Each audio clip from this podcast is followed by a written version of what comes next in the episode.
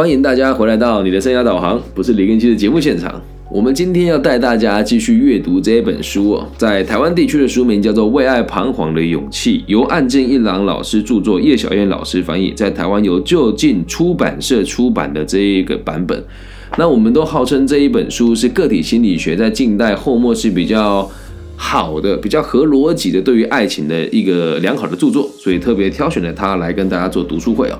那我们其实已经来到第十三集了。那接下来这一集的内容呢，会取材于书里面的第三章。第三章的主题叫做“爱人是怎么回事”。那我们今天 EP 十三呢，我们的题目定定为“爱是理智交织热情”，怎么样？这个主题挺特别的吧？好，那其实也在开始之前跟大家分享一下，就是我们在网络上分享这些比较正向跟比较新潮的爱情的理论的时候，其实往往在第一时间大家收听的这个动机不是那么的强。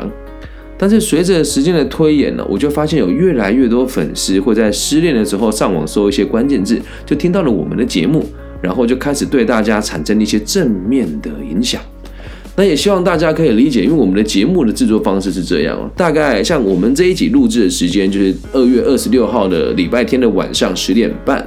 那更新的时候呢，应该就会更新在四月二十一号或者四月二十四号的这个这个 Pocket 上面了。那所以大家如果喜欢的话呢，就可以帮我多多分享。那你会看到直播的影像会在 IG 跟 YouTube，还有这个 Clubhouse，还有 Facebook 上面。那最近如果顺利的话，接下来会在更多平台上线。好的，那我们就开始带领大家阅读今天的这个《为爱彷徨的勇气》第十三集。爱是理智交织热情。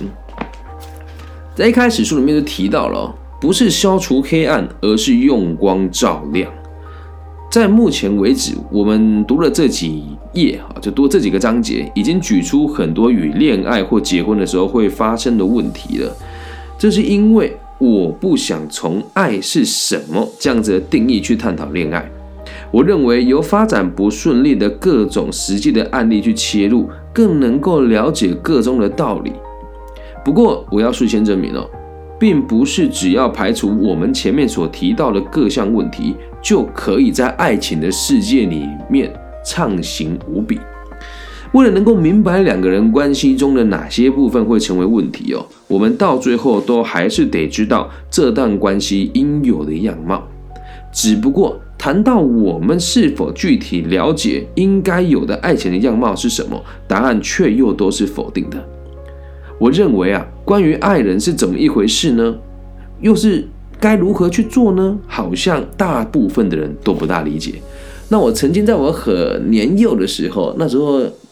高中二年级吧，对爱情充满了各种遐想，于是看了一部很冷门的西班牙电影，里面有一句对白哦，就让我背了一辈子哦，也就是我之前在撩妹的时候最喜欢用的一个词句哦。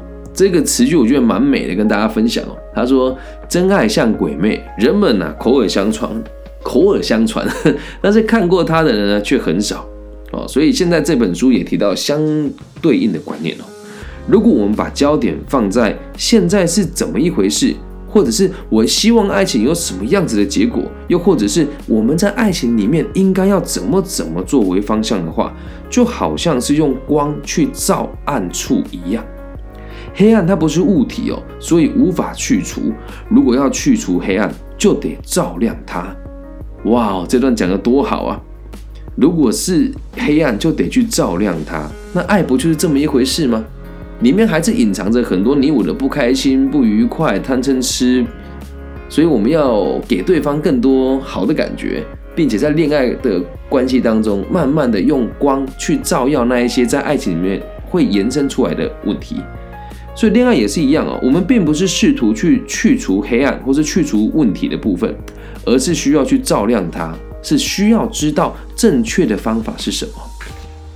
因此，在我们这一章节里面，我们会依据前面叙述那些爱情或者是婚姻上面会遇到的难关，来思考所谓爱到底是怎么一回事，进一步让恋爱或者是婚姻不要带来痛苦，更不用面对惨痛的结局。那我真的必须得讲，作者实在是很会讲啊。对，希望大家可以不用面对惨痛的结局。好。在直播间有人问哦，我的直播会留吗？我的直播肯定会留的。那在 IG 上面会留，然后在我的 Club，呃，在我的这个 Pocket 上面也都会同步更新啊。所以大家如果喜欢的话，可以继续收听我们的节目。所以这边说，我们读完这一本书，是希望爱跟婚姻不要带来痛苦，更不用面对惨痛的结局。我就觉得这个作者实在是太厉害，因为哦，当初拿起这本书的人，百分之九十对爱也是恐惧的跟陌生的，了解吗？那我们都期待在爱里面不要痛苦，不用面对惨痛的结结局，但何其困难呢？对吧？啊，所以我们一直在强调一件事：爱是方法。而不是一爱爱是技术与方法，而不是针对某一个人所存在的。那慢慢读下去哦，我们对爱情就会有更多不同的想法。我们一起好好的细细品尝。下个章节啊，主题叫做“爱是理智与热情的结合”，也就是我们这一集的主要的内容哦。所以，如同我们前面所见的，那些认为恋爱是陷落的人，是。最是不会提问爱是什么的一群哦，那为什么讲是陷落呢？很多人觉得谈恋爱就是要晕船，就是要失去理智哦。那有这种想法的人，他就不会去问爱是什么，他只是享受其中的这种得失，还有那种患得患失的感觉。实际上哦。尽管爱是什么这个类型的提问，并不是只要去试着思考就能够立即得到答案的，但是提出难以回答的问题跟没有提出问题之间还是有很大的差异，能够理解吗？啊，这是我最近在演讲里面很常讲的一个一个概念哦，解决问题的能力重要还是发掘问题的能力重要呢？那这都得发掘问题了之后，我们才有办法去解决。就是书里面所提的这个样子哦，我们会提出爱是什么，也不一定有答案。但如果你连爱是什么这个问题都不去思维它的话，那你就更不可能得到答案了。至于我们说到我们爱上某个人的时候，是不是一定要知道爱是什么呢？哎，好像不是这么一回事哦。等到你自己突然发现的时候，满脑子都是那个人。不管是睡着还是醒着，都一直在想着对方的事情。我相信也有很多人有过类似的这种概念哦，就是我们俗称的“我着了他的魔”，或是他给我给我下了什么降头呢？啊，其实我自己在年轻的时候也有遇过这样子的状况。我想到了一个人，眼睛闭起来就是他微笑的样子。我人生第一个让我有这个现象的人哦，他叫做不要讲他姓氏啊，因为我可能还会听哦，他名字很特别，叫青梅。清是清楚的清，美是美丽的美。呃，他的家里是从事这个美容工作的，所以他的发型永远都是相当前卫的。有一双玫瑰铜铃眼，然后高挺的鼻子，然后白皙的皮肤，然后小巧的嘴唇，然后恰到好处的漂亮的耳朵，然后身形是瘦瘦小小的。我最喜欢，还有最怀念的他的笑容，就是每次他在他读我的隔壁班哦，他跑出来跟我讲李根熙的时候，然后回头又马上跑掉，那个表情我到现在想起来还是觉得喜滋滋、甜蜜蜜的。而当时的我从来也没有想过爱到底是什么，我就只知道只要这个人出现，我就觉得一切都很美好了。我相信大家都有经历过吧？那可是呢，我们一旦把爱情视为自然发生的时候。而自己在爱的情感上面就会变得无能为力。如果我们把爱啊视为理所当然，那当它发展不顺利的时候，就不用把责任归咎于自己。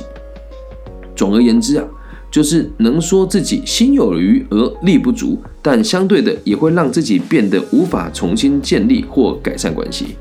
所以很多人对爱情的看法跟书里面这边讲的是一样的，我无能为力。他要走了，我就只能祝福他；他要来了，我也挡不住。然而，爱情真的是这样子的吗？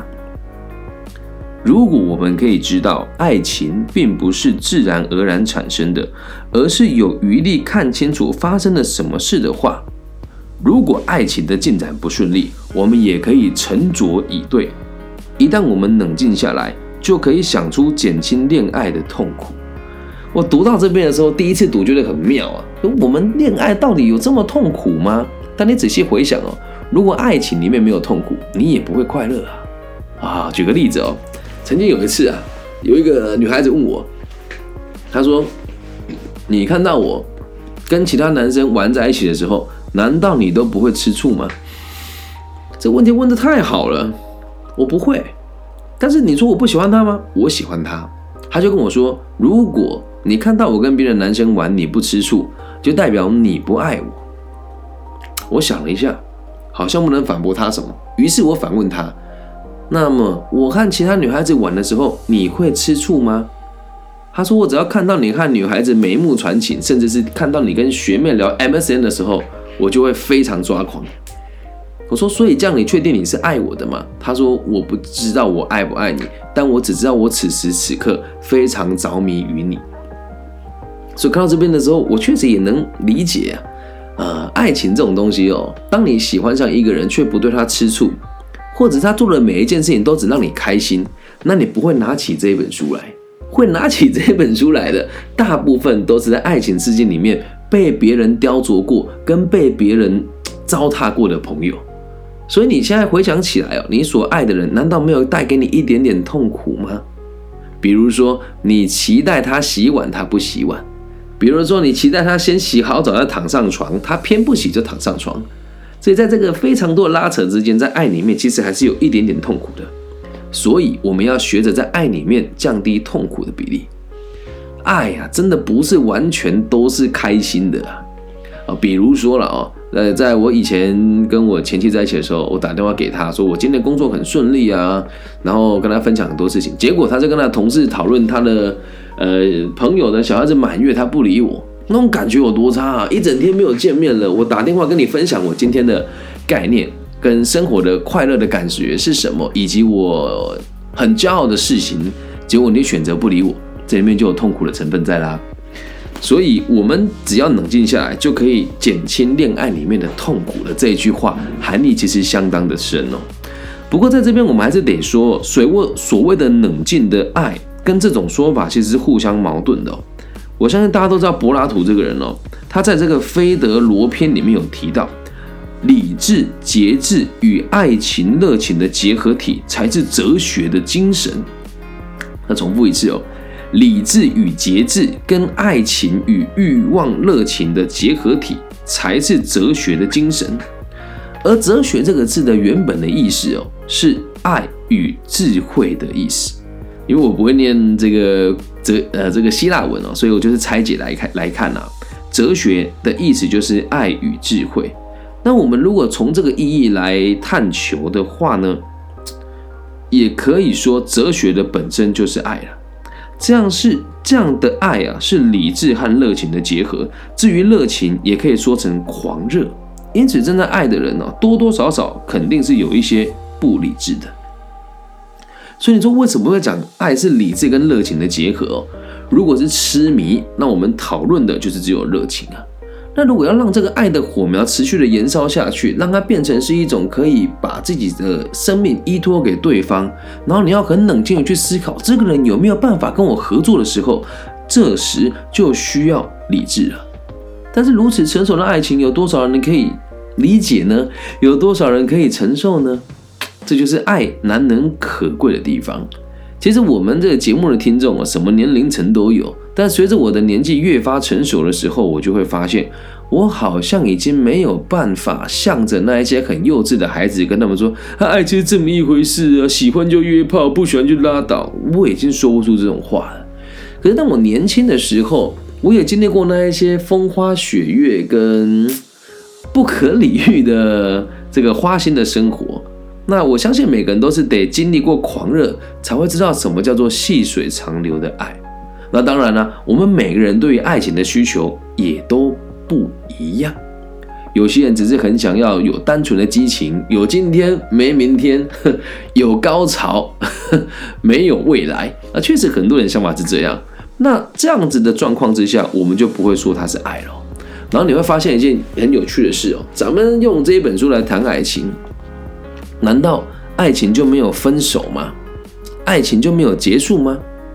理论上来讲，只要你爱上一个人，就可以不结束，因为不管他变成什么样子，你都会愿意倾听、愿意理解、愿意修正你对他的态度。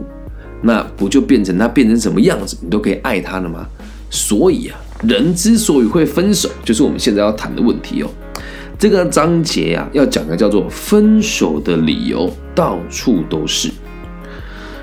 其实啊，在我的生活当中哦，跟这本书的作者一样，会有很多人来问我们一些有的没的的问题啊。这书里面提的问题，我的学生也问过我。学生问哦，因为工作的关系啊，我有好几个礼拜没办法跟我的男朋友见面，好不容易熬到见面的时候，对方竟然跟我说要分手。他问我老师，这到底是怎么一回事？如果一直都有见面的话，期间也许发生过什么事情，会让彼此在心情和想法上有落差的事，或者是吵过架之类的。都还可以想出对方要跟我们分手的原因还有理由，但就是因为你们没有办法见面，才会完全想不出是什么原因。即使有争吵，是否就真的是男友想分手的理由？那倒也不尽然。因为吵架虽然可能成为分手的引爆点，但是还是有修复关系不分手的可能。因此，吵架并不是决定分手的因素。哎，这想法有趣吧？什么吵架不会让我们分手吗？我们继续往下看哦。吵架不会成为分手的理由，但是当彼此关系在吵架前就已经不和，认为不可能再继续下去的时候，就可能以吵架为开端，巩固分手的决心。虽然它不是关键，但它是非常重要的催化剂。为了支持分手的决心啊，或者是要说明自己为何表达心意，需要有些理由当靠山，说得出一番道理的人，应该比较容易说服对方吧。因为如果毫无理由就要分手，那对方恐怕难以接受。所以不是因为某个原因才分手，而是为了分手才掰出某种理由。啊，这里我要暂停一下啊，这个我们在个体心理学很常提到的目的论。你在做每一件事情，其实你早就都已经决定好了，目的在前，而原因在后。分手是目的，吵架只是个原因。我们在寻找分手的理由的时候，过去曾受到对方吸引的原因，现在会变成无法继续的导火线，优点瞬间变成缺点，缺点瞬间变成优点。我举我自己的例子哦，呃，我是一个说话俏皮的男孩。在我三十出头岁的时候，结果，呃，我的前妻跟我离婚了嘛。他以前喜欢我的这个口才辩答无碍，喜欢我的反应机制，但在想离婚的时候，他跟我说：“我受够你这种爱说谎的人。”那以前呢，他觉得我是一个非常呃有理想、有目标的人，然后很善良。但婚后遇到某一些事情，他会说我过于理想化。然后他会说我这个过做人过于软弱，然后呢，我对某一些事情看法有非常独特的见解，而且总是有道理的。而他想跟我离婚的时候，却告诉我你总是那么自以为是。可是我必须得说，这些事情在我的生命当中所产生的影响都是正面的。现在啊，我有时候也会听到他的周遭的朋友跟我。转述说，诶，他们的朋友圈讨论我的一些事情，也都是停留在说我爱说谎、做人这个说话浮夸，然后不切实际，然后懒惰、不做家事等等的，我也都知道。可是如果我们今天没有分开哦，我再次听到他说这些话的时候，我就会很平心静气的跟他讲说，如果想分开，我们有各种理由，但是我也希望你可以理解，我不在乎你对我的评价，因为我是如实的爱你。如果你要离开我，告诉我一声就行了，不用找借口跟理由。所以，并不是改。对方有所改变了，而是因为心里认定我没有办法跟这个人继续过下去了，所以才会找出分手的理由，才会觉得对方好像变了。不管什么事情，就算过去认为是优点的部分，也马上变成缺点，并且会变成分手的理由。所以，我们这一节的主题啊，叫做“爱是理智交织热情”，那说的实在是太好了。如果你不理智啊，谈恋爱怎么谈都是痛苦的。但如果你太理智呢，又失去了热情，所以在恋爱的生活、恋爱的过程当中，我们就会常常面临到这些得与失之间的交替。不管是换对象还是不换对象，都是一样的概念了。那到了我这个年纪，还有我现在看待爱情的看法，已经跟一般人都不大一样了。所以帮大家做个简单的中诊哦，理智与爱情的交织啊，这个概念听起来很抽象。但我让我具体他一下，今天就算你爱上的人是有老公的或是有老婆的，只要不逾越逾越那一条界限，那基本上你还是可以继续爱着他，懂吗？你爱这个人就得爱他的老公，你爱这个人就得爱他的老婆，因为在他的世界里面，他已经有他深爱的人了。那如果今天你喜欢上人是有男朋友跟女朋友的话，从我的角度出发，那倒也无所谓。如果你们两个人彼此之间有个默契，并且在没有这个确定婚约以前，我觉得你们要怎么发展，那都是一种自然而然的道理。虽然我们不提倡劈腿，但是老实讲。谁没有过一两次这种经验呢？你说爱非得是一对一的吗？我倒不认为。而书里面也会带我们看到各种不同的可能性。那我在这个地方已经把书合起来了，做的是我个人对于爱情的注解。那我希望大家可以想一想，理智与热情到底哪一个重要？呃，大学的时候很花心啊，所以呢，我很常问我的伴侣一个问题哦，我说。你喜欢那个对你专一、毫无乐趣又自以为是的男朋友，还是喜欢我们这一种有热情、有理想、有抱负，虽然不专属于你，但我们相处每天都是开心的？你要的是哪一种对象呢？所以，爱情是理智跟热情的交织，有理智你才感受得到热情，有热情你才感觉得到理智。找出问题，并且一起面对它。即使对方有家庭，即使对方有男朋友，那又怎么样呢？只要在两个人可以理解彼此的状况之下，并且不冲击现在你的对象，你们还是可以用非常平稳的方式相处的。那至于这个可以发展成情侣的这个爱情呢，不用担心，我们在后面都会跟大家提及如何好好的维持关系。记住，再三重申哦，爱是没有正确答案的，爱。是不是只是对着一个人的爱是一门技术？那也希望大家透过我们的节目，可以勇敢去爱，勇敢告别不想的爱，勇敢追求想要追求的对象，成为有智慧面对爱、享受爱、放下爱的人。以上就是这集全部的内容了，希望大家喜欢。如果大家喜欢我的频道的话呢，请记得帮我分享、按赞加订阅。那假设你对我好奇，你可以追踪我的各个不同的平台啊。那你在各个平台上都可以搜我的名字，我的本名叫李更新，木子李，甲乙丙丁戊己更新的更，然后王羲之的羲。最后跟大家做个预告，如果你跟 OpenAI 的 Chat GPT。输入你知道谁是李更新吗？你会得到很神奇的答案哦！感谢大家今天的收听，我爱你们，大家晚安，拜。